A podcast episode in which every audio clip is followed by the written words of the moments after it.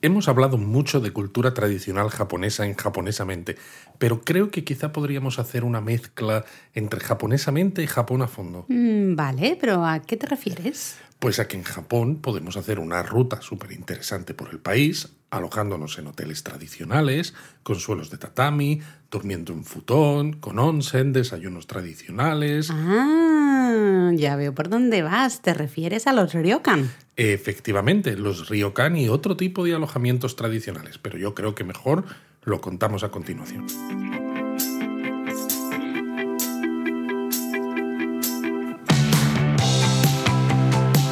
Bienvenidos a Japonesamente, un podcast sobre cultura japonesa de Lexus producido por Japonismo.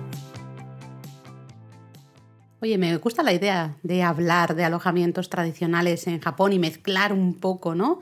Eh, eso que decías al comienzo de los temas más de Japón a fondo y los temas más japonesamente, digamos, en este episodio. Pues sí, porque además mucha gente nos pregunta, ¿no? Con Mm. cierta frecuencia cuáles son los tipos de alojamiento tradicional en Japón y nos pregunta también por porque quieren experimentar este tipo de, de alojamiento, ¿no? Ya que están en un país tan diferente, pues dicen, ¿para qué me voy a alojar en un hotel más convencional, más parecido a los que estoy acostumbrado a encontrar en otros países, ¿verdad? Sí, de hecho nosotros somos también los primeros que siempre recomendamos que al menos una noche. Total. si se puede, al menos una noche se pase en algún alojamiento de estilo tradicional, porque realmente siempre decimos lo mismo, ¿no? Que es como la experiencia japonesa perfecta realmente, Efectivamente, ¿no? Mm. porque además es eso, lo vamos a contar ahora, ¿no? Pero no es solamente el dormir en un alojamiento está, tradicional exacto. Mm. y ya está, ¿no? Que, ah, vale, es que duermes en el suelo, en el futón, sino que hay muchas cosas alrededor de esa experiencia de estar alojado en el ryokan que convierten pues todos los momentos en, en esa experiencia 100% japonesa de la, que, de la que hablas. Pero ¿te parece que, como si no nos vamos a liar, que, que no os conozco, ¿te parece si empezamos hablando un poquito de qué es un ryokan? Porque, bueno, nosotros a lo mejor lo tenemos muy claro, pero hay aquí oyentes que dicen, ostras, ¿qué es esta palabra, no? ¿Qué es esto Sí, del ryokan? sobre todo por eso, porque hay muchos conceptos en Japón que Mm. se explican mejor utilizando las propias palabras japonesas para ellos, ¿no? Pero claro, cuando lo tienes muy interiorizado, pues resulta muy sencillo, ¿no? Hablas de Claro. ryokan constantemente y dices, lo tengo claro en mi cabeza qué es lo que es, pero es verdad que quizá muchos oyentes todavía no, no sepan muy bien, ¿no? Lo hayan Exacto. escuchado en algún lado, lo hayan leído, pero sí, yo creo que, debemos contar primero qué es un ryokan. Venga, pues así una definición más o menos rápida de lo que es un ryokan. Básicamente es un alojamiento tradicional japonés, ¿no? Suele tener habitaciones con suelo de tatami. Sí, que esta ya es la primera diferencia, ¿no? Con un hotel. Entonces, convencional. claro, al tener habitaciones con suelo de tatami, pues vas a dormir en el suelo, ¿no? En ese futón que, que decíamos. Luego muchos de ellos suelen tener baños públicos o zonas, así áreas comunes, ¿no? Para que pues todos los huéspedes pues puedan ir y venir un poco en yukata, que es esa, esa prenda, es un, como una especie de kimono de algodón que los japoneses usan en estos alojamientos tradicionales, tanto para, pues eso, moverse por las zonas comunes, ¿no? Ir a los baños termales, etcétera, como también eh, de pijama, ¿no? Lo usan para, para dormir en esos futones.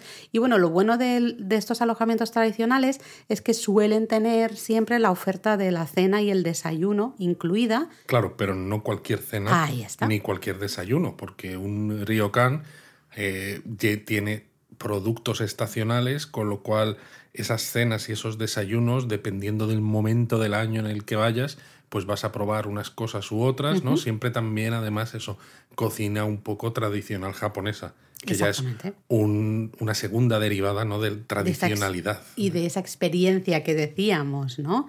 Eh, de hecho, bueno, los ryokan surgieron hace muchísimos siglos. Se dice que el hotel más antiguo del mundo, de hecho, es un ryokan. Bueno, esto sale en el libro Guinness. Exactamente, ¿no? Y fue creado en teoría en el año... sete- Yo digo en teoría porque, bueno, ¿no? Nunca se sabe, pero en Sí, hay ciertas cosas, pero sí, en principio es el, el año siete- 705. el ¿no? Nishiyama Onsen Keiyunkan. Exactamente. Así que ya veis que el, el hotel más antiguo del mundo es justamente un alojamiento tradicional japonés, es decir, un, un ryokan. Eh, al final, muchos de estos ryokan aparecieron ¿no? en, estos siglos eh, en rutas un poco ¿no? entre las principales ciudades, pues evidentemente para alojar no solo a peregrinos, sino a todos los viajeros ¿no? que se movían por esas rutas a pie. Y hoy quizá es lo que decíamos, ¿no? Es la mejor manera de sentir ese omotenashi, esa hospitalidad japonesa de la que, hablábamos. en el japonesamente uno. En el uno, ¿eh? Madre mía. No ha llovido ni nada. Es curioso esto de todas maneras, ¿no? Porque al final cualquier país ha tenido rutas conectando sus principales ciudades en las que la gente pues ha ido a, pues a caballo o a pie o como fuera, pues mm. para intentar hacer negocios, ¿no? Vender sus productos, lo que, fuera. Y siempre han surgido pues las típicas posadas, etcétera. Pero es curioso, ¿no? Eso, cómo en Japón, eh, al menos en algunos pocos casos, ¿no? Como este que mencionábamos del año 705, se han conseguido mantener todavía en pie, porque evidentemente, ¿no? con el paso de los siglos, muchas de estas posadas, muchos de, estos, de estos caminos, ¿no? Han quedado en desuso, la gente va por otros lados de otra manera, y al final. Las carreteras, luego autopistas, ¿no? Que, desplazan un poco el movimiento de la gente. ¿no? Y, y, es curioso, ¿no? Cómo todavía esto sigue estando enraizado, ¿no? Con ese, ese aspecto tan, bueno, tan típico del mundo de aquel entonces. Pero justamente quizá porque han sabido anclarse muy bien en esa experiencia, ¿no? 100% japonesa que decíamos justo al comienzo, ¿no? De intentar venderte un espacio más o menos natural o, que tenga cierta conexión con la naturaleza. Hay muchos ryokan que tienen pequeños jardines japoneses o están en entornos ¿no? rurales o entornos naturales muy bonitos. Luego esos baños termales, ahora hablaremos más de ellos, ¿no? Pero pueden tener baños termales también muy bonitos. Entonces son, el propio ryokan puede ser una excursión. Un destino turístico en sí mismo, ¿no? Exactamente, ¿no? Y quizá gracias a eso eh, muchos de ellos han conseguido mantenerse en pie a pesar de todos esos cambios que hay ¿no? en, su alrededor. Porque esto además es importante decirlo, ¿no? Eh, nosotros recomendamos muchísimo, evidentemente, el, ir a un ryokan por esto, por tener esta experiencia 100% japonesa. Pero claro, es que no siempre son fáciles de encontrar. Mm. No quizá quizás no decir que no son fáciles de encontrar no es la palabra porque se sabe dónde están, mm. pero no están en las grandes ciudades, requieren cierto viaje, requiere cierta planificación. Exacto, muchas veces nos preguntáis por ryokan en Tokio, por ejemplo, ¿no? Y, y ese es el ejemplo perfecto de lo que estabas tú diciendo, ¿no, Luis? En Tokio, ryokan como tal cuesta mucho encontrarlos. No hay muchos en lo que es la zona más turística, ¿no? más céntrica de la ciudad, que es por la que se mueven los, los turistas. Entonces, por eso nosotros siempre recomendamos disfrutar de la experiencia de alojarse en un ryokan en algunos otros puntos, ¿no? Hay sí, porque además yo creo que convierte el viaje a Japón en una mezcla muy interesante, porque puedes estar eso, ¿no? En un Tokio, incluso en un Kioto, ¿no? Que aunque tenga mucho templo y santuario, no deja de ser una ciudad grande, mm. pero luego lo complementas con lugares eh, un poco más rurales, mm. más pues, en zonas montañosas, por ejemplo. en zonas de onsen. Zonas de onsen, etcétera que te da una combinación ¿no? al viaje que estás haciendo que resulta muy interesante mm. y yo creo que te deja con ese recuerdo tan maravilloso que luego hace pues, que todo el mundo acabe enganchado a Japón y quieras volver una y otra vez. Totalmente. Además, es que si encontráis algún ryokan en una gran ciudad,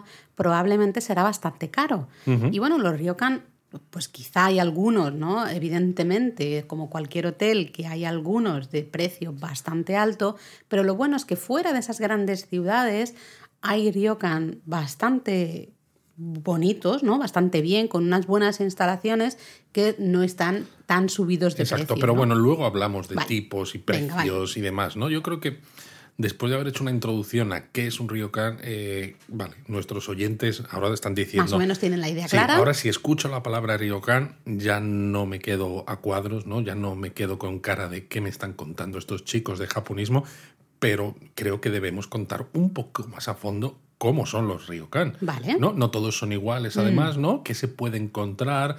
¿Qué vas a tener visualmente delante de tus ojos, ¿no? Cuando estés en un ryokan. Bueno, eh, lo primero quizá desde fuera, ¿no? Si hacemos, ¿te parece como un, poco un paseo y vamos entrando en el río y lo vamos describiendo? Pues quizá desde fuera la gran mayoría de ellos suelen tener una arquitectura, no me atrevería a decir tradicional en el sentido de las casas del periodo Edo, para entendernos, ¿no? Pero sino un estilo como muy característico de eh, alojamiento de estilo tradicional, ¿no?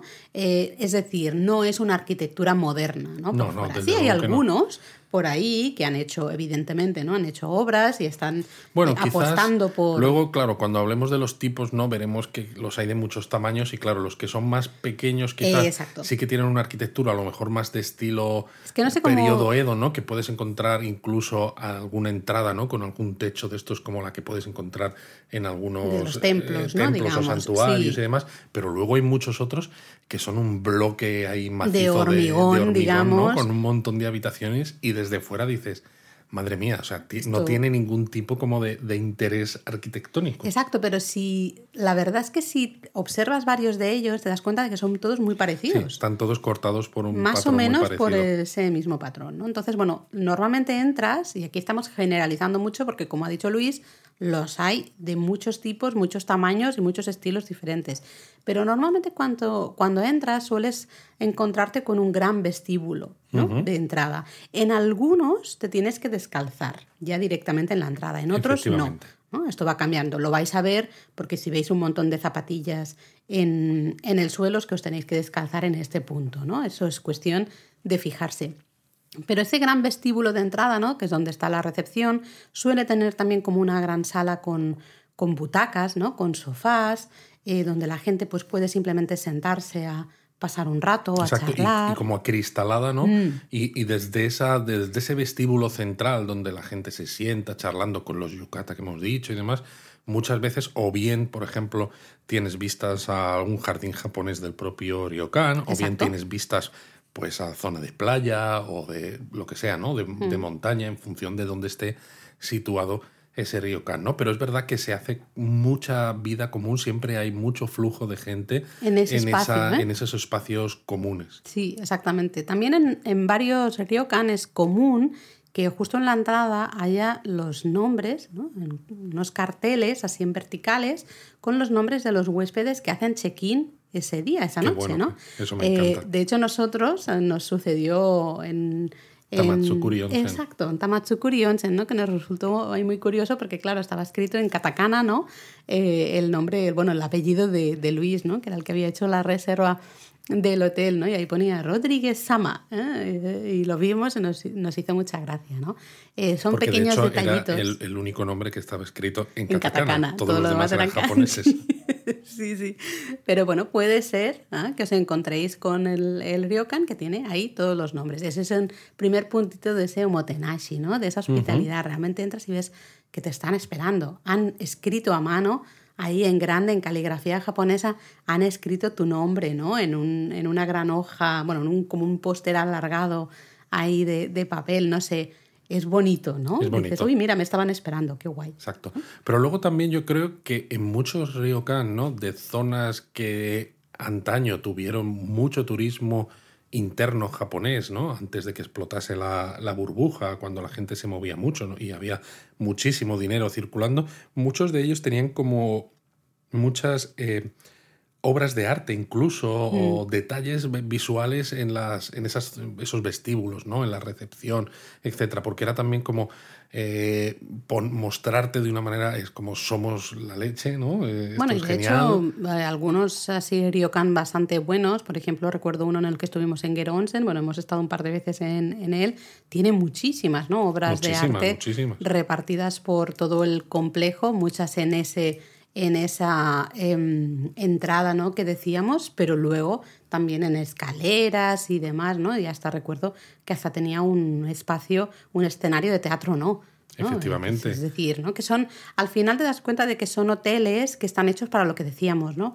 En los que disfrutar del propio hotel, no solo voy a dormir y ya está, ¿no? Sino que en muchos casos es yo paso el fin de semana aquí y voy a disfrutar de todas las instalaciones que hay aquí, ver el jardín japonés o ver las esculturas o las pinturas, las obras de arte que están expuestas, ¿no? Todas esas, esas cosas. Y claro, cuando los ryokan normalmente lo que tú has dicho al principio no suelen tener baños hmm. termales y yo creo que esto es una de las características ¿no? que encontramos en, en los ryokan más... Eh, que mejor definen este tipo de alojamientos, ¿no? Porque ya no es solo lo que hemos dicho de las habitaciones tradicionales, no es solo la gastronomía estacional tradicional, sino que luego eso se complementa pues con la posibilidad de relajarte en los baños termales, que también ha habido episodio de japonesamente sobre el onsen, y en, y en, muchos casos, sobre todo en ryokan grandes, ¿no? Pues como este mismo que tú decías, de Gero Onsen, en la prefectura de Gifu, suele haber varios, más de uno además. Mm, suele haber varios uh, onsen, luego también es muy curioso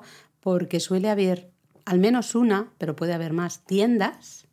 También suele haber un espacio como de ocio en el que hay algunas máquinas recreativas, muchos tienen una sala de karaoke, ¿eh? la que, que, tienes que alquilar, digamos, en recepción, ¿no? Vamos, básicamente yo creo que los ryokan están pensados para que... Para que no salgas. Para que ¿eh? no salgas, efectivamente. O como mucho sales a hacer excursiones pequeñitas por la zona, ¿no? Y para, exacto, justo en, eh, para buscarte además también un sitio donde comer, porque normalmente suele estar incluida estar durante el día fuera, exacto. Sí, sí, sí, totalmente, ¿no? Y entonces, una vez ya has cenado, que claro, eh, esto no lo hemos comentado, pero se suele cenar bastante pronto, aunque muchos ryokan tienen ya como dos eh, horarios diferentes, ¿no? Dos turnos de cena, Dos turnos, puede ser a lo mejor entre 5 y 6 uno y luego entre 7 y 8, ¿no? El, el otro.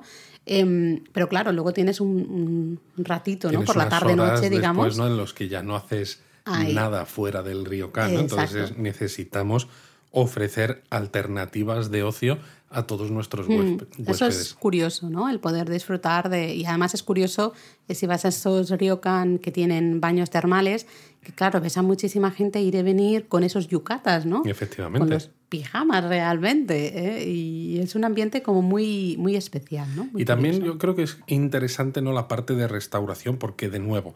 Eh, cambia mucho en función del ryokan, porque los hay muy grandes, menos grandes, etcétera hemos dicho que la comida suele... Luego hablamos un poquito más de esto.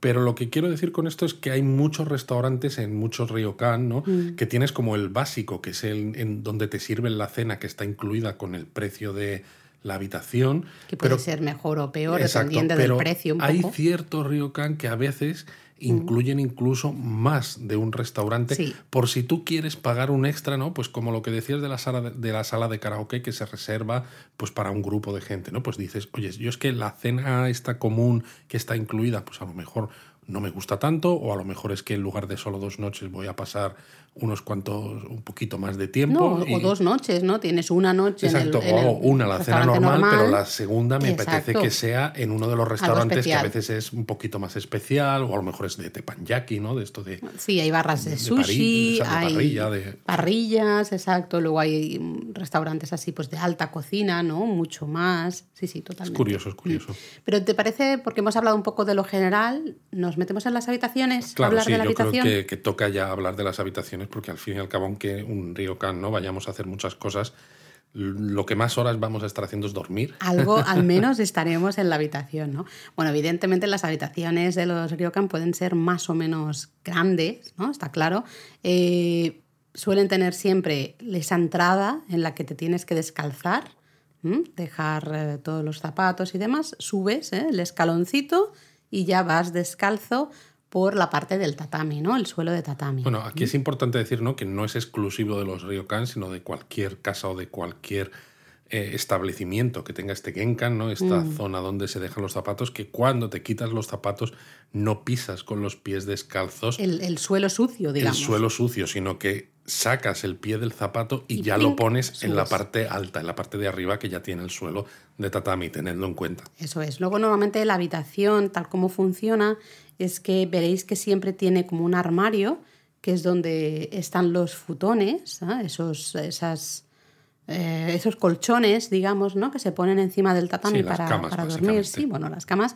Pero es curioso porque, claro, cuando tú entras a la habitación, eh, normalmente vais a encontrar una mesita, ¿no? Con unos cojines o unas sillitas, ¿no? De estas justo para poner encima del tatami.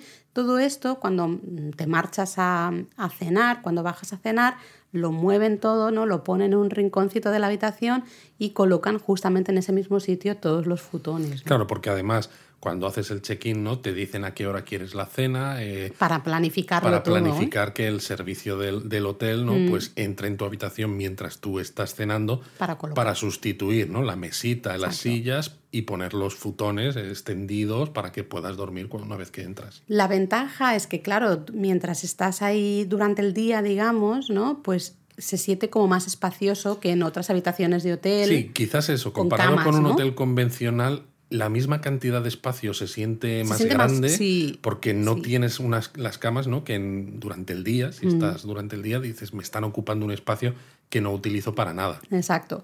La parte negativa es que, bueno, si te quieres echar una siesta, por ejemplo, o bien O sacas el futón sacas tú, tú el futón que luego a lo mejor te miran mal por haberlo sacado, eh, o, o te tumbas directamente en el tatami y ya está, ¿no? que Porque puedas. claro, no está, no está la cama, no está la cama puesta, ¿no? Eh, bueno, en estas habitaciones normalmente veréis alguna decoración tradicional, alguna cosita, algún cuadro tradicional o alguna, ¿no? Eh, y luego siempre tienen, evidentemente, pues que sí, el televisor, luego hay una, em, ¿cómo se dice esto? Ahora no me sale la palabra, para guardar los objetos... eh, Sí, una caja fuerte. Una caja fuerte, gracias. Una caja fuerte, ¿no? En fin. Y luego, en un extremo de esta habitación, siempre veréis como una especie de terracita, ¿no? Como, como, pero es una terraza cerrada, ¿eh? digamos. Pero siempre Exacto. suele haber unas puertas correderas que separan lo que es el espacio de la habitación de este saliente, ¿no? De esa especie de terraza cubierta. Y ahí suele haber unas butacas, ¿no? Una Un- mesita y unas sillas, pero es curioso sillas, porque esto ya es, de- es de veces. estilo occidental. Sí, sí, porque, Porque son, en- son butacas eh, Efectivamente, subidas, en, en digamos. lo que es la sala de la habitación, ¿no? La parte principal, pues o tenéis los futones o tenéis esta mesa baja o las sillas sin patas, ¿no? Aunque tengan respaldo, pues Sí. porque se sienta uno en el suelo, pero en el momento en el que dices, mira, quiero irme a esta terracita, ¿no? Y, y tener vistas de pues lo que sea que hay en la zona donde está el, el ryokan, la mesita que hay ahí ya es una mesa con patas eh, estándares y Bueno, hay son, mesa- un poquito más bajas, pero sí. sí, pero hay unas sillas también sí, con patas. Sí, son butacas un poco más cómodas, ¿no? Al final, para, al menos para nosotros que no estamos tan acostumbrados a estar Hacer tantas tanta vida en el horas. suelo. Exactamente, ¿no? Y ahí justamente suele haber también siempre el espacio con una pequeña neverita. Y eso es. que suele estar vacía. Las neveras, esto es, es general en todos los hoteles, diría en Japón, ¿no? Es bastante habitual que la nevera esté vacía para que tú puedas usarla para guardar Para tus, tus cosas. bebidas. ¿no? Tú has comprado tus bebidas o lo que sea y lo guardas ahí.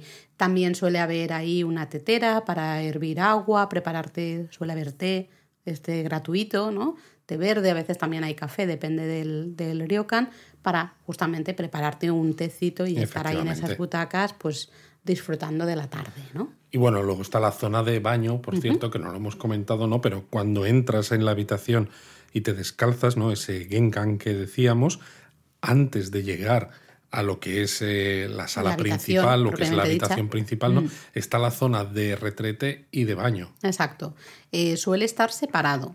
Porque en los ryokan suele, suele seguir el estilo tradicional, que son dos estancias que no se entienden ¿no? realmente juntas. ¿no? Se prefiere tenerlo separado.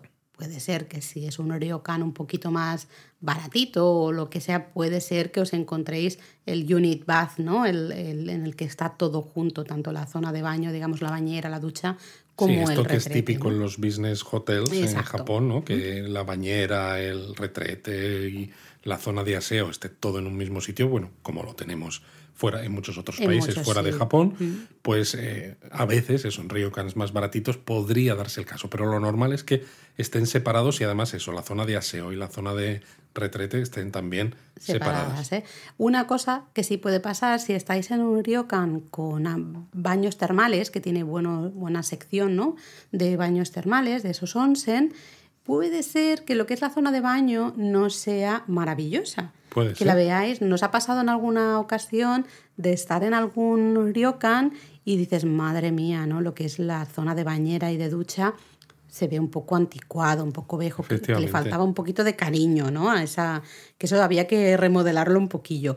Pero es que realmente, por ejemplo, ¿no? En- no recuerdo ahora, estoy pensando en uno y no me acuerdo dónde era, pero bueno, estuvimos tres noches en el mismo sitio y ni, vamos, es que no lo usamos para nada. Supongo que en Hakodate quizás. ¿En Hakodate o en Kaga Onsen? No Uno de recuerdo. los dos.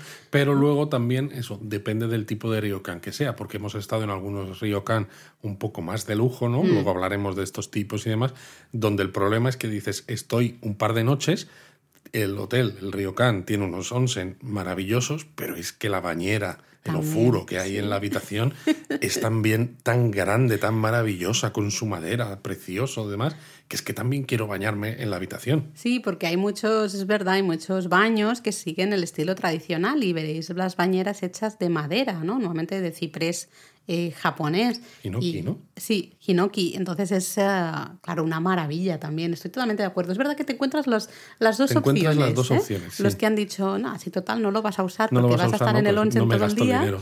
Y los otros de, bueno, no, esto forma parte de la habitación, lo tenemos que tener bonito y te damos ahí también un baño tradicional, ¿no? Pero bueno, ya que hablamos de, del onsen, quizá podríamos dedicar un poquito, ¿no? Más a hablar un poco de los Sí. onsen en estos ryokan y las sí, instalaciones. yo creo un poco que es una de, de esas experiencias que, que están indisolublemente unidas al, al, al ryokan, ¿no? Mm. No se entiende en general el alojamiento en el ryokan sin, sin el onsen. Bueno, hay ryokan sin onsen, Claro, pero es verdad que en las zonas onsen hay muchos más ryokan, porque van las dos cosas conjuntan muy bien, vamos es a que decir. conjuntan muy bien y al final es eso, ¿no? Se hace, muchos japoneses se hacen eso, pues una excursioncita de un par de días pues para estar alojados en el ryokan, comer esa comida tradicional y bañarse en esos onsen. Sí, es la, lo que decíamos, ¿no? Es el, el destino, el propio ryokan es la excursión, ¿no? Es el, es el destino.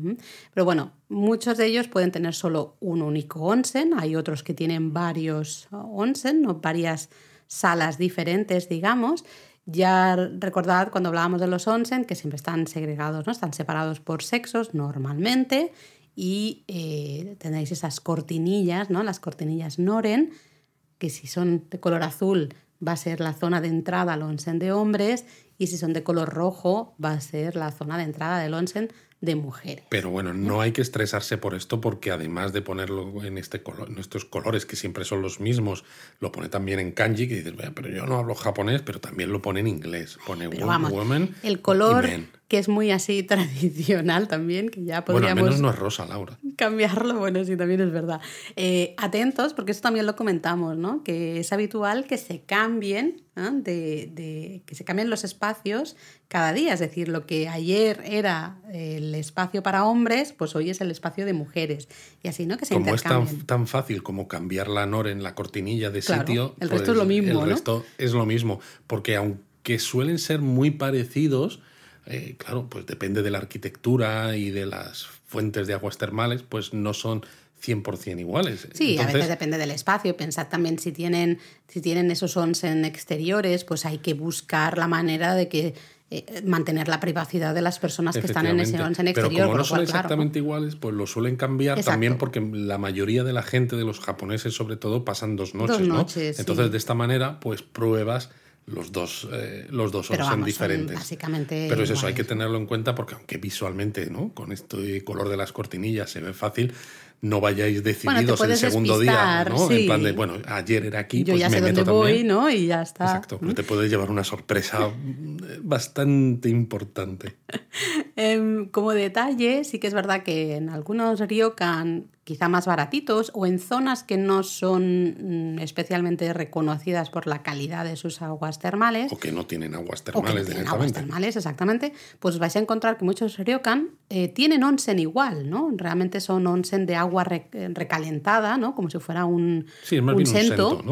Exacto, pero funciona exactamente igual, ¿no? Simplemente que no es, no es agua termal como tal, entonces en muchos casos no lo llaman siquiera onsen, sino que lo llaman ¿no? los baños públicos, los baños eh, Pues eso, hay comunitarios. que entender eso, que son baños comunes, ¿no? Porque a veces baños públicos suena a que puede entrar cualquiera desde la calle y que, bueno, hay algunas circunstancias en las que En algunos sí, algunos hoteles te permiten, ofrecen la opción de que gente que no está alojada en ese ryokan pues puedan disfrutar de las instalaciones. Claro, ¿no? pero eso suele precio. ser en pueblos onsen donde eh, las aguas Sí, sí, termales claro. son muy reconocidas y la gente quiere pues probar esas propias aguas termales porque tienen un montón de propiedades interesantes, ¿no? Pero si es un ryokan que Con tiene agua agua recalentada, recalentada, es un mm. baño público entre comillas eh, en el sentido público de que es público de- para sus eh, huéspedes. exactamente, ¿no? que es, es- es común ¿no?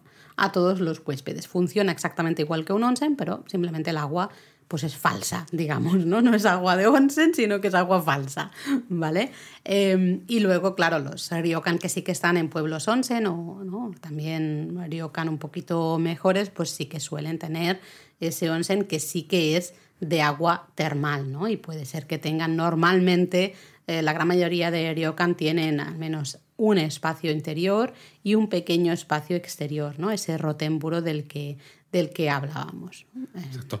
Lo que sí que hay que decir también es que, claro, los onsen en estos ryokan no están abiertos las 24 horas del día, pero sí que suelen abrir bastante pronto por la mañana y a veces cierran pues hasta las 11 de la noche. o- Sí, o hasta más. Yo recuerdo más. uno que estaba dos horas cerrado y creo que era de madrugada, entre, entre 4 y 6 de la mañana o algo así, ¿no? Entonces, bueno, realmente... O sea, que está claro que a lo mejor va a haber horas a las que no vais a poder ir, pero, pero, se supone que estáis durmiendo. efectivamente, pero que a veces merece la pena también prestar un poco de atención a esos horarios, porque incluso si un hotel tiene varios onsen, eh, cuando tienen una cantidad de huéspedes muy grande, a las horas más normales, por ejemplo, ¿no? como todo el mundo cena a las mismas horas, si vais justo después de la cena, que también es lo más normal, os vais a encontrar el onsen muy lleno. Entonces, si preferís una experiencia un poquito más relajada, más tranquila, pues entonces tendréis que pensar en, eh, en acudir al onsen fuera de estas horas tan, tan un poquito más típicas. tarde. A veces nosotros hemos Exacto, ido un poquito más tarde. ya las últimas horas, digamos, de la noche y estábamos muy tranquilitos, la verdad.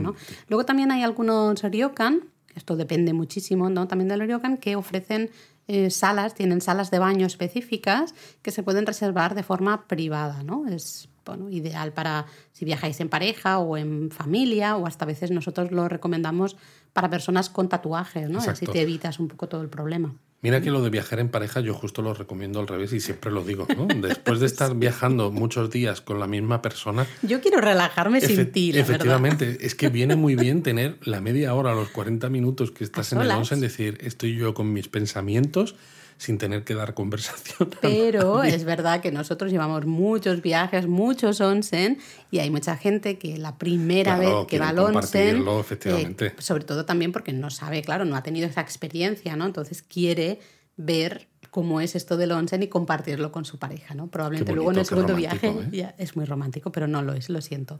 No, no. ¿eh? Mejor cada que- uno en el sur. que sepáis que esa opción eh, existe, ¿no? Y también hay algunos ryokan, ya mm, ryokan bastante top, ¿no? Son muy buenos para ese caprichito o ese luna de miel o ese viaje especial que tienen eh, un propio onsen privado en la habitación, en Madre la mía, propia ya es habitación. eh, top, top. ¿Mm? que pueden tener como una especie como de terracita, digamos, y ahí está pues todo el, el complejo, ¿no? La, la- Tienes tu rotemburo privado. ¿eh? Sí, sí, sí, eso es maravilloso. Si podéis, evidentemente es una experiencia fantástica. Aunque a mí me suele gustar, siempre lo hemos dicho, ¿no? Cuando hablábamos del onsen, eh, me suele gustar el, el bajar y el estar ahí sentada en las duchas y estar un rato ahí limpiándome, ¿no? Eh, bien y no sé, es un rato que estoy... A mí sí, a mí, a mí, a mí es algo que me. Creo que, me se gusta pierde mucho. eso en el privado, pero bueno, si sois de los que os da muchísima vergüenza, Pues no especialmente esa primera vergüenza. vez, bueno, solo quitáis, no tengáis quitáis, vergüenza. quitáis, Pero bueno, es una, es una opción, especialmente para esos viajes especiales, ¿no? Yo, yo creo. Luego también, según el tamaño, eh, muchos de estos onsen en, en Ryokan, veréis que tienen, suelen tener siempre una sala como de descanso, una sala de relax más o menos grande, justo en la entrada ¿no? de, de esos, de esas cortinillas que os decíamos. Sí, que es una sala que además sirve perfectamente pues, para esperar, ¿no? Cuando vas en pareja, pues como no sabes exactamente cuánto tiempo va a estar eh, la otra persona ¿no? en, el, en, los baños, mm. pues dices, bueno, pues si salgo antes, eh, nos esperamos en esta sala, suele haber máquinas de bebidas, suele haber agua fría gratis también, con lo cual dices, pues bueno, me tomo algo mientras espero. A veces hay butacones de estos que con monedas te dan masajes, pues bueno, es otra manera también de pasar el rato, en fin. Sí, depende, depende un poco del ryokan, va a ser más o menos grande y va a tener más o menos cosas, ¿no? Y bueno, lo que hemos dicho antes, luego en toda esa zona relativamente cerca del onsen siempre va a haber eh, esas otras instalaciones, ¿no? Esas otras cosas extra que pueden tener muchos ryokan, ¿no? Como esa sala de karaoke que decíamos, que siempre está a tope. Nosotros en las veces que hemos querido siempre, está a tope. Se eh, nota que es uno de esos pasatiempos súper populares en Japón, muy queridos por, por, los japoneses. Y si van, si es un ryokan que tiene pues mucha presencia de, por ejemplo, empresas, ¿no? Grupos de, de, oficinistas y demás, pues siempre está, vamos, eh, pilladísimo, ¿no? Luego también al menos habrá una tienda para comprar omillagues, ¿no? Esos recuerdos, ¿no? Esos souvenirs, digamos, que hay que traer y digo hay que traer porque es casi eso, es una obligación. Es una obligación. Eh, a los familiares, compañeros de trabajo, etc. Pero bueno, estábamos hablando de los baños eh, para terminar con esta sección. Ay, ¿me, he dejado algo? Bueno, yo quería recordar, ¿no? Porque aunque este no es el episodio de los baños, que ese ya lo hicimos, pero bueno, eh, si tenéis dudas de cuál es la etiqueta a seguir mm. en los baños termales, ¿no? Pues entras, te desnudas, te lavas primero antes de entrar al, a, lo que son las aguas termales, etc. Todo esto está explicado con mucho detalle, mucho más, en el episodio de Onsen que hicimos en japonesamente. Cierto. Y ya que estamos, lo enlazo. Y sí que también decimos que en la gran mayoría, bueno, en todos los ryokan que tienen aguas termales os vais a encontrar el yukata en la habitación. En la gran mayoría están las toallas también en la habitación, que los tenéis que, que llevar, pero bueno, puede ser que esos lo van a decir. Si las toallas están en el, dentro del complejo del once, nos lo van a decir. Si no, normalmente están en la habitación. Y también eh, una bolsita ¿no? de, de, tela también tradicional. Entonces, nuestra recomendación. Bueno, depende de cómo sea el, río, el ryokan. Si o una bolsita de plástico también. Exacto, si más baratillos de plástico más cutre, pero bueno. Pero la idea es que os pongáis el yukata ¿no? en la habitación. Eso es. Eh, entonces vais al onsen, que ya veréis que, claro, quitaros el yukata súper fácil, ¿no? Y luego poneros el yukata después de las aguas termales, lo que hablábamos en el episodio japonesamente, ¿no? Es mucho más relajado, es mucho más fácil, ¿no? Pero si os habéis llevado esa bolsita, ¿no? Que en muchas ocasiones en los ryokan están también cepillos de dientes y cosas así, pero bueno, podéis guardar la llave de la habitación ahí y... El teléfono móvil. Y unas moneditas. Y unas moneditas pues para comprar esas bebidas en las máquinas que hay por fuera. ejemplo, que a ti tanto te gusta. La leche, bueno, no solo a mí tanto me gusta, es algo que a los japoneses les encanta, ¿no? Ellos dicen que después de un baño de, en aguas termales una, una, botellita pequeña de leche fría es de lo que mejor sabe, de lo que mejor entra y lo que mejor sienta. Y la verdad es que yo lo he probado porque es algo muy tradicional, pero que desgraciadamente creo que es una tendencia que ha desaparecido un poco. Yo creo que se pondrá de moda otra vez. Porque no hay tantos, mira que hemos estado en mucho Ryokan, mm. pero no, no en tantos he encontrado el máquinas o lugares donde vendiesen esta leche también, claro, porque suelen ser botellitas pequeñas de cristal, ¿no? Mm. Entonces hay que retornar la botella una vez que te la has bebido, ¿no? No es tan fácil como una lata de bebida, ¿no? De la máquina que luego cuando te lo has terminado lo tiras a la basura y ya está. Mm. Pero bueno, dejamos el, el onsen ahí apartado. Bueno, pues si hemos estado en la habitación, nos hemos ido al onsen, ¿qué, qué hacemos en el, en el río Can? Comer. Efectivamente. No podíamos hacer un episodio de podcast japonismo sin hablar de comida. Sin hablar de comida, ¿no?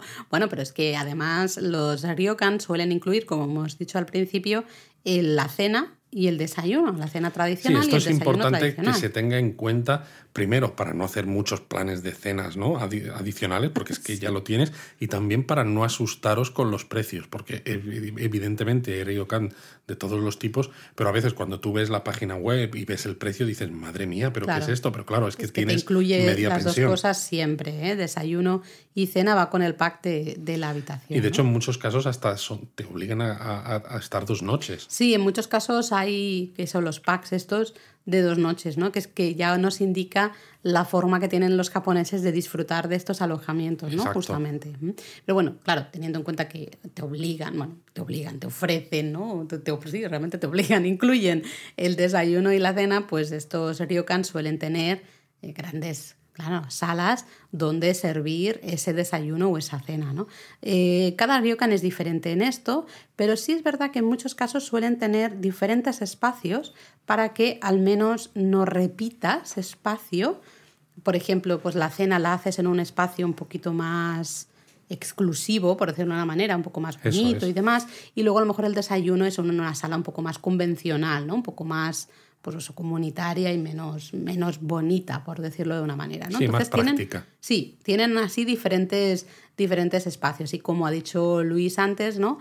justamente hay muchos, especialmente esos ryokan que son un poquito más de nivel, digamos, más top, que sí que tienen otros restaurantes, ¿no? Bastantes. Y ya hemos visto algunos con varios restaurantes sí, y todo. Eh, cambia un poco, ¿no? Hay algunos eh, ryokan muy grandes que tienen eso, eh, el restaurante básico, que es el mm. que se incluye en el precio, y luego tienen restaurantes adicionales.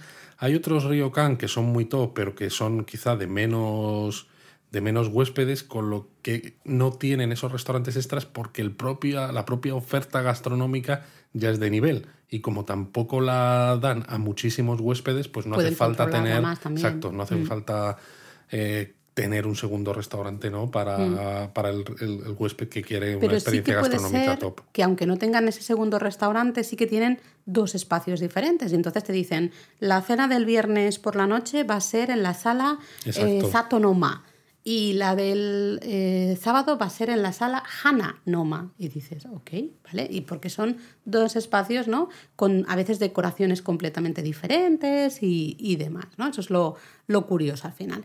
Lo que sí que hemos dicho, que normalmente a la hora de hacer el check-in os van a decir, o ellos os van a decir la hora de la cena, si solo tienen un turno o ya os han adjudicado el turno por lo que sea, Efectivamente, eh, van a dar, el, oye, pues a las 5, a las cinco y media, tal. Exacto, sí, porque normalmente las primeras cenas suelen ser entre 5 y cinco y media.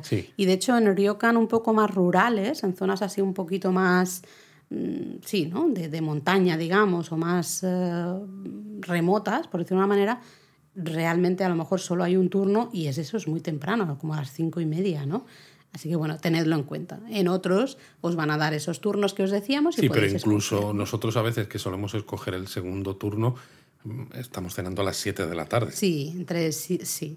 Alguna vez hemos cenado un poquito más tarde, pero claro, ya a las 8 es que es tardísimo para todo. Efectivamente. Eh, y, en fin, ¿no? Si, por ejemplo, claro, porque eso es otro tema del que podríamos hablar, ¿no? Eh, en muchos ryokan la cena, o al menos una de las dos cenas que te van a ofrecer, es de tipo buffet. ¿no? Y entonces si vas muy, muy tarde, si vas ya a última hora, pues es verdad que ya un poco triste todo, porque ya está todo un poquito ha pasado la marabunta por ahí y queda poca, queda poca cosa realmente. Sí, porque cuando vas a la hora a la que está todo el mundo, como hay mucha rotación, ¿no? Mm. Porque la gente está pues probando un montón de platos de los que hay en el buffet, pues los están reponiendo constantemente, ¿no? Cuando ya estás en las últimas horas, a lo mejor todavía quedan unas cuantas cosas en las Pero bandejas. Ya un poco de penica, ¿eh? Y claro, y como todavía quedan, no hace falta reponerlas, ¿no? Con lo cual esas últimas que quedan, pues ya a lo mejor no están tan recientes, están un poco más frías y da un poquito más de cosilla. Lo bueno es que en muchos ryokan, si te alojas dos noches, ¿no? Una noche la vas a tener de este eh, esta cena de tipo buffet, ¿no? en la que hay platos japoneses, algunos platos así más o menos occidentales, ¿no? Sí, bueno, salchichas, huevos. Sí, depende de, depende de todo. Y pero luego si pasas dos noches es habitual en bastantes ryokan que esa otra cena sea diferente y se haga en una de esos en esas otras salas que decíamos, ¿no? Donde a lo mejor ya es un menú tradicional japonés como de estilo kaiseki, ¿no? Sí, pero bueno, esto también varía mucho, porque hemos estado en Ryokan donde por ejemplo, en, en, Kaga Onsen, donde las tres noches hicimos la cena de estilo kaiseki. Exacto, que fue maravillosa. hemos estado otros en Hakodate, donde las tres noches fue de estilo buffet. Bueno, y el buffet era el mismo que el desayuno. Efectivamente, en este caso encima el buffet era el mismo que el desayuno, con lo cual nos pasamos seis comidas diferentes comiendo exactamente lo mismo, que dices, mira que me gustó Hakodate, pero el, el hotel estaba muy bien. El hotel pero... estaba muy bien, pero la parte gastronómica. La parte gastronómica estaba mía. un poquito regular, porque. Y luego a ver, el buffet era otro- muy amplio, ¿eh? Era pero muy amplio, pero bueno, pues eso. Era igual. Era- de verdad era que era, eh, habían los mismos platos para el desayuno que para la cena, Total, exactamente total. igual. Y bueno, luego hemos estado en otros en lo que dices tú, ¿no? Que a veces un- en, una- en uno de los días tienes la parte de buffet y en otro tienes la parte. Sí, Depende mucho del, del- al final del precio también, ¿no? Del tipo de ryokan, pero sí que suele ser bastante habitual que se intente que no se repita, ¿no? Y que sea un poquito diferente. Si pasas dos noches o más, pues que sea un poquito diferente cada Pero bueno, noche, ¿no? también hay que decir ¿no? que en ciertos ryokan, sobre todo de mayor nivel, los que no te están ofreciendo estos buffets Mm. idénticos, el desayuno también es de estilo tradicional. Sí. Que nosotros siempre lo decimos. eh, recomendamos mucho la experiencia del ryokan, lo hemos dicho al principio del episodio, experiencia 100% japonesa, por todo.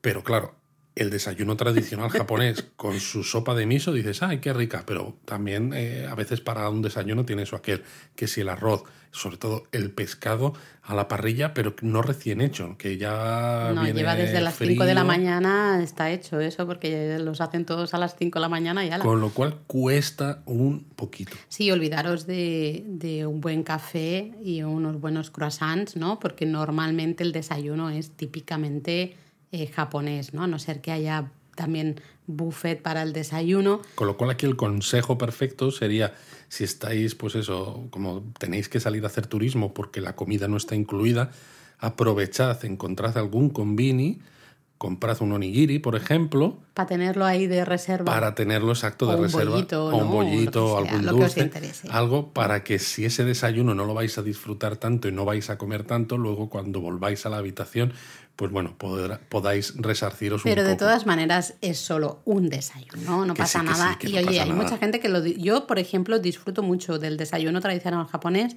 pues eso, cuando es de, de vez en cuando, ¿no? El problema es cuando en algunos viajes hemos eh, tenido desayuno tradicional varios días Varios seguidos. días seguidos, aunque hayan sido en ciudades y en hoteles diferentes tal, pero al pero final es sí. lo mismo siempre y es verdad que no estamos acostumbrados, ¿no? Pero bueno, una cosa que quería también comentar de, bueno, tanto del desayuno, pero especialmente de la cena, hay muchos ryokan que sirven la cena en la habitación, Cierto. que también es todo un espectáculo, ¿no? Imaginaros, tú estás con tu yukata sentado en el tatami, ¿no? De, de tu habitación y te sirven ahí todos los platillos, ¿no? De esa cena Eso es de una cosa maravillosa. Kaiseki es Y si encima estás en un ryokan donde la propia habitación tiene el irori, ¿no? El, el fuego. Mm. Sí, el este, fuego en el- en el suelo, digamos. ¿no? Con el carbón binchotán japonés que se cocina, ¿no? La- el plato principal eh, en, en ese Mm. propio fuego, ¿no? Que a- al mismo tiempo sirve un poco como de calefacción de la habitación, ¿no? Mm. Calefacción tradicional.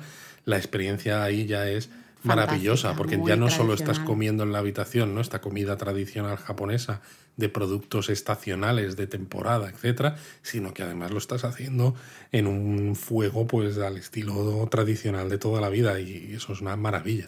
Eso sí, hemos dicho que eh, los ryokan ¿no? incluyen ese- siempre esa cena y ese desayuno, pero las bebidas ¿eh? siempre se van a pagar aparte, ¿vale? Y en algunos ryokan como que te, entre comillas, te obligan a pedir algo de bebida, ¿no? Sí. Ya sea eh, Sí, alguna pues, cerveza, o cerveza, algún sake o lo sake. que sea, ¿no? Entonces eso sí que lo vais a ver en el checkout, que lo vais a tener que pagar aparte, ¿no? Que vendrá aparte. Que lo sepáis simplemente porque el resto sí que está incluido en ese precio de la, de la reserva. Efectivamente. ¿Qué más podemos hablar de los, Bueno, de hemos, los ryokan? hemos hablado cuando decíamos que cómo era un ryokan, ¿no? En la entrada que veías esos vestíbulos con la gente vestida con el yukata, ¿no? Tú has mencionado por encima la parte de vestimenta, ¿no? Pero creo que, bueno, pues estaría bien eh, hablar un poquitito más. Vale, bueno, pues como decíamos, en los ryokan, en todos ellos te van a dar un yukata. Puede ser que si es un ryokan un poquito más barato lo que sea, a lo mejor no es un yukata tradicional y es más una especie de chándal, por decirlo de una Puede manera. ser. Puede pasar, ¿no? Pero bueno, en, por norma general va a ser un yukata. Puede ser que te Además lo es den... muy curioso esto, ¿no? Porque la gente, lo- eh, los huéspedes lo utilizan ya no solo dentro del hotel, sino cuando se están moviendo por, la, por el pueblo Claro, por ejemplo. claro, sí, Con lo cual sí. es una manera de distinguir también en qué ¿Quién es de tu mismo hotel, no? y está quién es de alojado, otro. ¿no? En qué ryokan está alojado cada, cada persona, ¿no? Porque Sí. dices, cada diseño es especial. Puede ser eso, que os lo den en, el, eh, en la recepción, ¿no? especialmente si tenéis tallas no habituales. Por ejemplo, Luis ¿no? necesita una talla más grande porque es muy alto. Entonces, muchas veces en la propia recepción, claro, le ven, le miran y dicen, uy, Y dicen, no le va a espera", entrar el, ¿no? el, el, el y van corriendo a buscar una talla LL, ¿no? que sería la XL, a veces hasta tienen LLL, ¿no? que sería veces sí. XXL. Puede ser, ¿no? Eh, otras veces te dicen, bueno, luego te lo traemos a la habitación. Otras veces está en la habitación ya directamente. En algunos ryokan hemos visto que tenían como grandes armarios, por decirlo de una manera, eh, fuera, en, en los pasillos, ¿no? Y tú podías directamente coger el yukata que necesitabas, de la talla que necesitabas, justo ahí, ¿no? De manera fácil. Así que bueno, eso sí, normalmente en la gran mayoría eh, tienen varias tallas. Si lo que os han puesto en la habitación no os va bien, preguntad en recepción, porque suelen tener más tallas. Exacto. En la habitación normalmente van a poner una L y una M. En Sí, plan, el hombre L, la mujer M, y ya Total. está, ¿no? Pero bueno, Sí. eso en función de cada uno, porque además pensad que tenéis que vestirlo que os quede cómodo y que sobre un poquito, ¿no? Pues para poder solaparlo, porque claro, cuando... Que no se os abran el pecho, a eso me que no se os abra por va- las te vas a piernas. sentar, ¿no? Si, si va muy justo, pues cuando te sientes se te va a abrir. Mm, Pero bueno, que o sea, no os agobiéis. Si llegáis a la habitación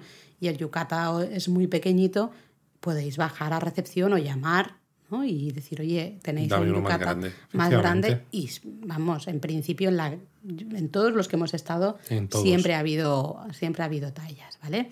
Eh, y lo que decía Luis, podéis ir con este yukata por todas partes, tanto por dentro de las instalaciones del ryokan, que de hecho es súper cómodo, muy, muy práctico. La verdad es que sí, ¿eh? Es súper cómodo eso de ponerte el, el yukata e ir a cenar, luego ir al onsen, pero luego también lo que Te decías sientes de tú, un liberado. Salir a la calle, ¿no? Con ese, con ese yukata. En, eh, está en todas las épocas del año, pero en invierno es especialmente interesante ponerte una cha- chaquetita que también te dan, ¿no? Las hay de diferentes grosores. Si vais a un sitio un poco frío, os darán también una chaqueta tradicional, que es la que se pone encima del, del yukata. Y Siempre podéis- vestidos a la manera tradicional Claro, es para fantástico. complementar un poco la experiencia. Mm. Y bueno, como en el caso del kimono, ¿no? Porque el yukata al final es eso, es parecido en el sentido de que también es una única pieza, ¿no? Pues que cae hasta, hasta los tobillos eh, y se cierra, igual que el kimono, el lado izquierdo sobre el lado derecho. Siempre, por favor, esto es súper importante. Si lo cerramos al revés, eh, estamos. eh, se imita la imagen de, de, bueno, cómo se visten los fallecidos, ¿no? Eh, las personas fallecidas que Se les coloca el kimono, el ¿no? kimono siempre la parte derecha sobre la izquierda. Así que el resto, ¿no? Eh, los que estamos vivos, siempre el lado izquierdo sobre el, derecho, siempre. Exacto, pero bueno, el único sitio, ¿no? Eh, eso, la vestimenta esta tradicional del yukata la vamos a usar en todas las instalaciones del ryokan y en- incluso en las calles del pueblo onsen o allá donde esté el ryokan. El único sitio donde no hay que preocuparse de la etiqueta a la hora de vestir es efectivamente en los baños. Bueno, en claro, porque ¿no? vamos desnudos. Exacto, ¿no? Esto que quede, que quede claro, ¿eh? Hay que ir desnudo, entras con el yukata y se deja todo en la taquilla y ala, Pero a de todas maneras, si no queréis poneros el yukata por lo que sea, podéis. no estáis obligados, ¿vale? Nadie se preocupe. Puedes ir perfectamente con tus vaqueros o tu chándal o con tu falda, con lo que vestido, tú lo que tú quieras. ¿no? efectivamente. Pero nosotros sí que recomendamos ponerse el yukata, primero como eh, parte de esa experiencia que estábamos diciendo. Bueno, ¿no? al final todo contribuye, ¿no? Eh, cuando tú estás en un alojamiento tradicional y estás durmiendo en el suelo, estás comiendo esa comida tradicional, estás bañándote en, en el onsen, si vas también en yukata, que es como viste el resto de los huéspedes, mentalmente estás eh, integrándote ¿no? en esa experiencia tan japonesa Hmm. y creo que al integrarte de una manera tan grande lo disfrutas todavía más, que es de lo que se trata. Pero es que además, de verdad, que es muy cómodo. comodísimo. Muy cómodo estar casi yendo en pijama, digamos. Especialmente cuando has estado durante todo el día haciendo turismo, ¿no? Estás cansado de llevar en invierno a lo mejor unas botas un poco más, ¿no? Puede resultar raro, ¿no? Porque es eso, lo único que llevas debajo del yukata es la ropa La ropa interior. interior, importante esto, ¿vale? Sí, eh, se lleva ropa interior debajo del yukata, que hemos visto algunas dudas de personas por ahí de que no, no, lleváis ropa interior debajo del, del yukata, pero es que es muy cómodo, es, más cómodo que llevar un chándal. Total. que bueno, ahí está nuestra, nuestra recomendación. Em, quizá deberíamos hablar, ahora que ya hemos hablado ¿no? más la descripción del ryokan, de un poco los tipos o los precios. no sé si podemos mencionar ahí algo porque es, varía muchísimo. Sí, es complicado, pero bueno, para que os hagáis una idea, no hemos dicho que es que hay muchísimos tipos de ryokan en Japón, porque al fin y al cabo es algo que allí gusta mucho por el tipo de turismo doméstico que se hace. Con muchos tipos de hoteles, ¿no? bueno, efectivamente, ¿no? Entonces, eh, se pueden encontrar los ryokan tradicionales de pequeño tamaño, ¿no? Los que decíamos a veces al principio que en muchos casos, sobre todo en pueblos un poco más remotos, pues pueden tener una arquitectura que recuerda más, ¿no? Pues esos eh, edificios del periodo Edo o esas entradas con techos, pues como en templos o santuarios, etcétera, pero a veces incluso, ¿no? En ryokan de pequeño tamaño también los hay de tipo boutique, si quieres, ¿no? Que son pues así más lujosos, con una decoración muy cuidada, mm. etcétera, ¿no? Pero bueno, pues eso, hay algunos ryokan que son relativamente pequeñitos, mm. eh, pensados para pocos huéspedes a la vez. Mm. Sí, es, es, que es eso, hay, la, varía mucho, ¿no? Con lo cual no podemos dar un rango de precios porque el rango de precios varía tanto por la ubicación del propio ryokan, por las instalaciones también que te va a ofrecer, si es más grande, si es más pequeño, si tiene más onsen, si tiene menos, si tiene más oferta gastronómica, si tiene menos, etcétera, etcétera, ¿no? Em, y, y, luego también varía mucho las, la estacionalidad, depende de cuándo queramos hacer la reserva, en fin, ¿no? Entonces nuestra recomendación al final es que podéis encontrar mucho ryokan, por ejemplo, en el motor de búsqueda que tenemos en, en la web, ¿no? Con Booking, eh, y ahí podéis hasta poner, ¿no? Si queréis. Pero bueno, yo estaba hablando de tipos de ryokan. Ah, perdón. Y, te me has puesto a hablar ya de. es, muy complicado decir los precios, evidentemente. Perdón, perdón, sigue, sigue. No, simplemente no, quería hablar, pues eso, como de tres tipologías más o menos, más o menos, ¿no? Pues que hay algunos que son estos pequeñitos, luego tenéis los hoteles ryokan, ¿no? Que son estos otros que decíamos que son como grandes bloques que parecen como, pues es una caja de zapatos, ¿no? Que dices, no tienen un diseño que llame la atención y que a veces desde fuera ni siquiera parece que vayan a ser un ryokan, que vayan a tener unas habitaciones de estilo japonés tradicional o que vayan a tener una gastronomía tradicional, pero que sí que, sí que lo son. Lo que pasa es que están pensados para muchísimos huéspedes al mismo tiempo, ¿no? Porque están en ciudades pues, donde hay mucho turismo interno. Y luego, pues bueno, ya está como una tercera categoría que son los ryokan de lujo, porque al final es eso, a los japoneses les gusta pasar un par de días ¿no? haciendo turismo, conociendo el país, conociendo los pueblos, eh, los pueblos onsen, donde las aguas termales son famosas. Y bueno, pues eso, hay ryokan que te cuesta aquí ya un dinero casi indecente porque ya no solo es que las habitaciones sean muy grandes, eh, ya no solo es que haya muchos restaurantes, sino que la calidad de la gastronomía también está a un nivel incluso superior, etcétera, etcétera, etcétera. Vale. Ha quedado claro, Luis. Muchas gracias por tu aportación. Pero de todas maneras, si no penséis que el ryokan es el único alojamiento tradicional que hay en Japón. No, claro, hay algunas otras. Sí que es verdad que para nosotros es, en muchas ocasiones puedes encontrar ryokan tanto de mm, buenísimas instalaciones a muy buenos precios por ofertas o por, por la ubicación, lo que sea.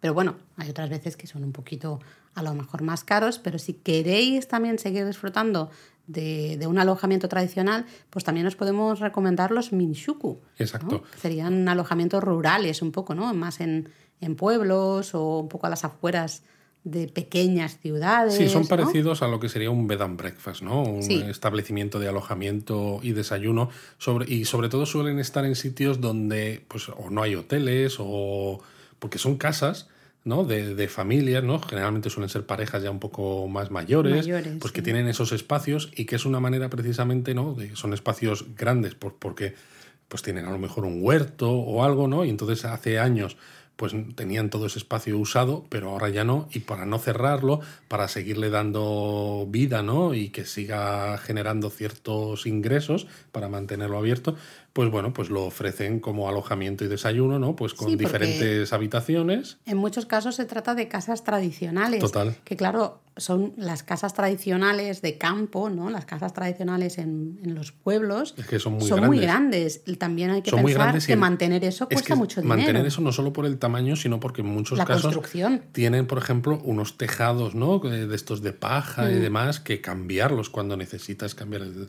el- el tejado, pues cuesta muchísimo dinero. Exacto, entonces, entonces para mantener ¿no? estas casas, eh, pues hay este, este sistema de bed and breakfast, ¿no? de los minshuku, y es, puede ser una buena opción. En muchos casos estos matrimonios pues también tienen cierto interés ¿no? en conocer, en conocer a- gente de otras culturas, sí, efectivamente. sí, sí. Y suele ser curioso, ¿no? Porque se suelen repartir un poco como el trabajo, ¿no? De Mm. manera muy tradicional. Sueles ver al hombre, ¿no? En el huerto, pues recogiendo, pues. O pescando, tomates, depende o de donde sea, y, esto, y luego la mujer preparando la cena con los productos, de nuevo, estacionales, los productos además muy, Muy locales, locales. Mm. o los propios suyos del huerto. Y claro, pues les encanta conversar contigo, ¿no? Pues mientras estás cenando, etcétera. Sí, exacto, ¿no? El desayuno y la cena normalmente es común, ¿no? Todos los otros huéspedes y los dueños en muchos casos también están ahí, ¿no? Y se comparte como si fueran familia al Sí, final. ¿no? es- por eso también son eh, una buena opción, eh, no solo si se quiere conocer un poco, ¿no? Pues eso, a familias japonesas en entornos más rurales, ¿no? Por el- la curiosidad de decir, Mm. bueno, pues conozco cómo se vive en estos, en estos pueblos, en estas, en estas zonas, sino también para conocer a otros viajeros. También. Porque sí, todo sí, lo que sí, es el desayuno, la cena, se suele hacer comunitario, ¿no? En una mesa alargada, ¿no? Entonces, pues eh, es mucho más fácil el compartir pues estos momentos con, con otras personas. Lo curioso de todas formas es que dicho así, ¿no? Bed and breakfast, alojamiento y desayuno, suena como mucho más barato, ¿no? Que un ryokan con Bueno, sus muchos la teoría restaurantes. es que lo es. Eh, exacto, la teoría es que lo es, pero al final, eh, bueno, no siempre es tan barato como parece. Porque hay algunos que ya eh, se venden un poco no como opción barata, sino como opción de disfruta de una experiencia muy japonesa, ¿no? Y hasta en algunos casos te invitan a, a que vayas a pescar con el señor de la casa, ¿no? O que les ayudes a recoger las verduras que luego se van a usar para la cena, ¿no? O sea, un poco como más un homestay, por decirlo de una manera, que casi que un simple Sí, alojamiento. ¿no? Entonces puede ser que algunos sean un poquito más caros, ¿no? Pero bueno, es una opción también. Es una opción. Especialmente en zonas así rurales y un poquito más alejadas, puede ser una opción interesante. Y luego como otra opción tradicional también está el shukubo, El que sería el, el alojamiento en templos budistas, ¿no? Eh, ya sabéis que al final es otra manera que tenemos de, bueno, de, de que estos de ayudar a templos que esos templos no se ganen dinero. ¿no? mantengan Exacto. se mantengan en pie, ¿no? Porque como tienen que buscar maneras de, de obtener ingresos, ¿no? Porque no tienen esas ayudas del Estado. Y bueno, pues ya sean amuletos, funerales, plegarias y tal, pues oye, mira, muchos templos budistas tienen Abren el sobre todo, por ejemplo, en la zona de Koyasan. Koyasan muy es el lugar, yo creo, Es más, el lugar más conocido, famoso, al más menos conocido. por los occidentales, ¿no? Por los turistas extranjeros. Eh, ahí hay un montón de templos abiertos y la curiosidad es que, claro, las comidas en este tipo de templos son comidas veganas, en las que no hay ningún tipo de, de alimento De eh, proteína de animal. origen, origen animal, ¿no? Con lo cual es un tipo de cocina que se llama Shojin Ryori, la cocina esta budista de, de estos los templos. monjes. Eh, así que bueno, también como experiencia, pues es muy interesante. Es, ¿no? mu- es muy interesante, sí, porque es algo que seguramente no vais a probar de esa misma manera en otro sitio. Eso sí, si os alojáis en un shukubo, eh, sí, siempre os recomendamos que os vayáis a dormir prontito. Pues como si tuvierais todavía 10 años, ¿no? Cuando había que irse pronto a dormir, que al día siguiente había colegio. En este caso, no porque haya colegio, pero porque es bastante típico levantarse a las 5 de la mañana, más o menos, para los rezos matutinos, ¿no? Porque es una de las experiencias incluidas en el Shikubo, ¿no? eso Es decir, es. si vienes a alojarte aquí es porque no solamente quieres probar la experiencia de esta comida vegana de los monjes, sino también pues la parte de los rezos, ¿no? Donde Bueno, los monjes recitan los sutras, etcétera. Entonces merece mucho la pena porque es verdad que hay una energía muy, muy curiosa, Mm. pero claro, levantarse a las 5 de la mañana eh, cuesta. Algunas veces nos habéis preguntado si es un buen lugar para ir con niños o para pasar más de una noche. Mm, Eso va a depender de cada uno, pero yo, por ejemplo, ir con niños creo que no se disfruta tanto. No, El niño, la no.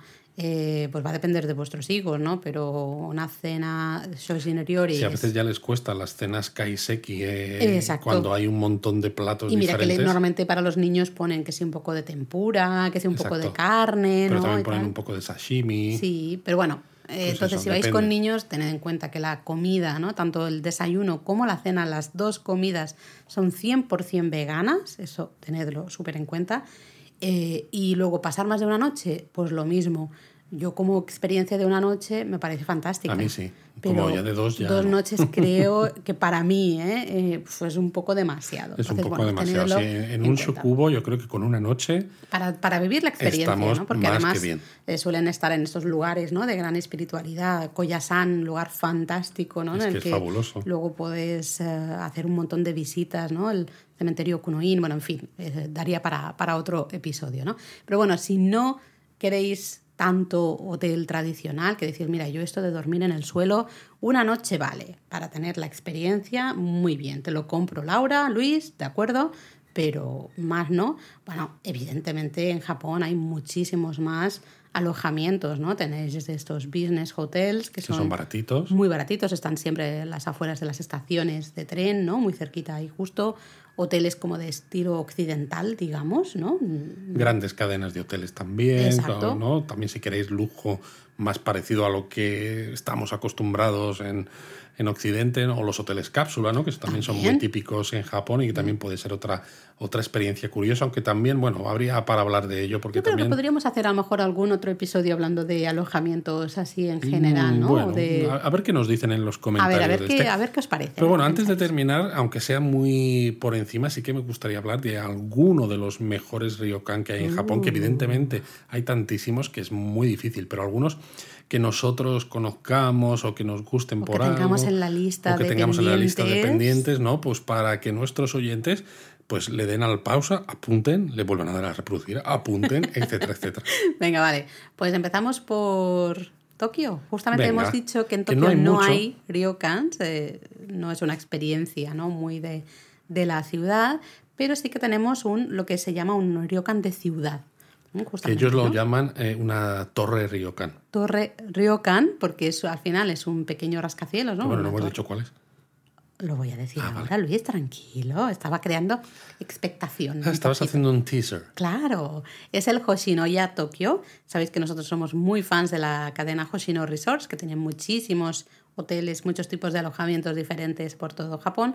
Hoshinoya Tokyo es esto, es un ryokan moderno, un ryokan de Exacto. ciudad. Es un, ellos lo llaman un ryokan de ryokanes Mm. porque cada planta del hotel está pensada como un ryokan independiente, porque hay varias habitaciones, no muchas, y en el centro de cada planta hay una zona común donde, pues eso, puedes hablar con el resto de huéspedes, como en un ryokan normal, puedes Mm. tomarte un té, un dulce, pero esa zona común es exclusiva para los huéspedes de esa planta. Es decir, no te vas a esa zona común eh, dos plantas más arriba, ¿no? sino que estás en la de tu planta. Entonces es un ryokan de ryokanes. Tiene un onsen además en la, En la azotea. en la azotea, ¿no? Pues en que el es maravilloso. centro de Tokio. Claro, pensáis que está, está en la zona de Marunouchi más o menos, es decir, muy cerquita de la estación de Exacto. Tokio. Y estos son onsen de aguas termales de verdad. O sí, sea, sí, no, no es es aguas agua termales naturales. Que es de las pocas que hay en, en el centro de Eso Tokio. es, entonces es maravilloso, tiene la parte del onsen interior, pero es que luego tiene un onsen exterior y es fantástico estar en pleno centro de Tokio,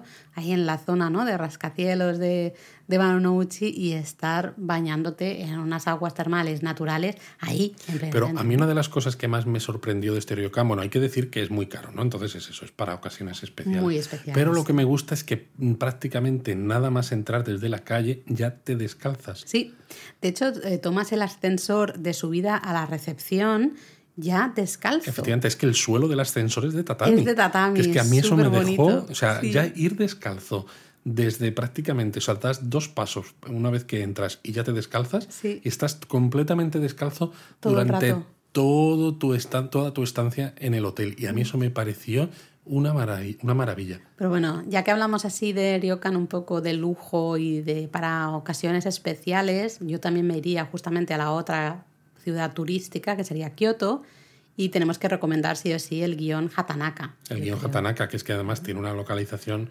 maravillosa porque está pegada a una de las entradas del santuario Yasaka, en el barrio de Guión. Está muy cerquita también, ¿no? Pues de hacer el paseo, ¿no? Por la zona de Higashiyama. Exacto, el Parque Maruyama, el toda Maruyama esa zona, es, es, maravilloso. Además eso, ¿no? Este sí que es de estilo tradicional. Tradicional. 100%. 100% en cuanto a arquitectura, en cuanto a todo. El, el servicio también es maravilloso, es, una, es una pasada. Sí, es además eh, te pueden organizar también cenas con maicos y geisas de, de, la zona. Claro, aquí eh, cachín, cachín, ¿eh? va subiendo, aquí si la cuenta, la cuenta. La cuenta sube, porque ya la habitación es cara, te imaginas si encima contratas una cena con Además es un ryokan tan tradicional que siempre a las más o menos a las 5 de la tarde o así viene lo que es la, la ama de las salas, que no sé cómo la se ama de llaves. La ama de llaves, eh, a preguntarte qué tal el día y a prepararte un té en la habitación. Y te da un poco de conversación. Un poquito de conversación, lo gustito, ¿no? Pues eh, para, pues eso, qué tal ha ido el día, no sé qué. Y luego te Ese da las- omotenashi, ¿no? Exacto, pero luego te da las gracias y te dice un okini. Sí, bueno, claro, en dialecto de, es- de es Kioto. muy kiotés. Mm, sí, sí. Eh, Aunque yo tengo muchas ganas de ir al Hoshinoya de Arashiyama en Sí. Kioto, ya que hablamos, pero como no hemos estado, pues tampoco Exacto. podemos opinar mucho. Pero ¿no? bueno, en otros sitios que hayamos estado ya Va, un rapidito, poquito que si más no, diferentes. Mm. por ejemplo en Newton Onsen, ¿no? En Tsuru no Yu, Ay, sí. que bueno, pues aquí es uno de los pocos sitios que sí que tiene onsen que son mixtos, ¿no? Mm. Es decir, que se bañan tanto hombres como mujeres en el Juntos, mismo en el en mismo mismo sitio, en el mismo espacio. Y bueno, pues eh, tiene habitaciones de diversos tipos, diversos precios, ¿no? Pero hay algunas, que, como en la que estuvimos nosotros, que tienen este espacio con la, el irori, ¿no? Este fuego, como si fuera la, la chimenea, ¿no? El, el hogar de Sí, la habitación. el hogar, exactamente, eso ¿no? es, Ahí en, el, el, suelo. en el suelo y alrededor de ese irori, ¿no? Pues es donde, donde cenas también y, y se coloca pues la, la fuente, ¿no? Pues con el cocido, ¿no? Con el tofu, con las El verduras estofado, de el sea. Estofado que sea. ¿no? Entonces ese es muy interesante porque además también eso, está en mitad de la naturaleza y bueno, es una experiencia muy diferente.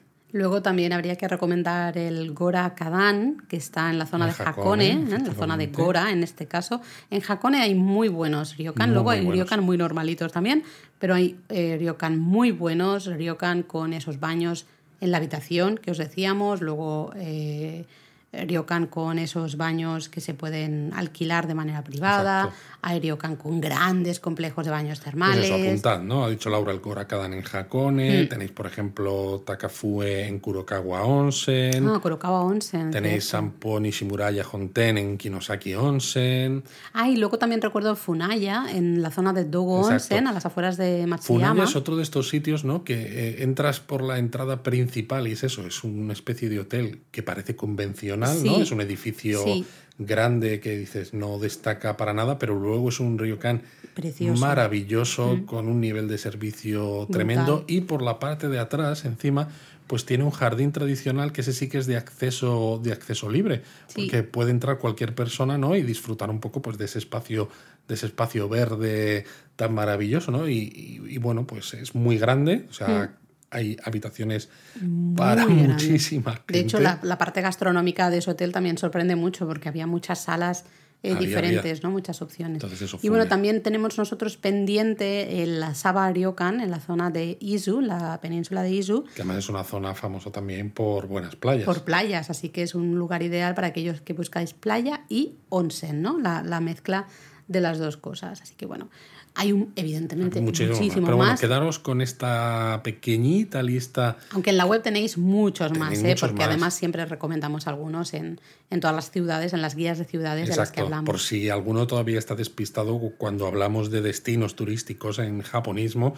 siempre incluimos un mapa que hemos hecho nosotros mismos, en el que incluimos pues eh, atracciones turísticas, restaurantes, y si hay pues el ryokan, por ejemplo, que merezcan la pena en la zona, pues como es una experiencia que recomendamos mucho, pues siempre los ponemos en estos mapas. Exacto, así que bueno, esperamos haberos animado a que en vuestro próximo viaje a Japón pongáis esa experiencia japonesa de alojaros en un ryokan, si puede ser con baños termales. Eso, y lo mejor que disfrutéis mejor. mucho. ¡Mátane! ¡Mátane!